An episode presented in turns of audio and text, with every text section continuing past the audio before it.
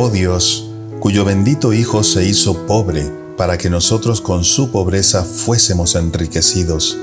líbranos de un amor desordenado por este mundo, que nosotros, inspirados por la devoción de tus siervos santos, de Ícola, Gallo y Otmaro,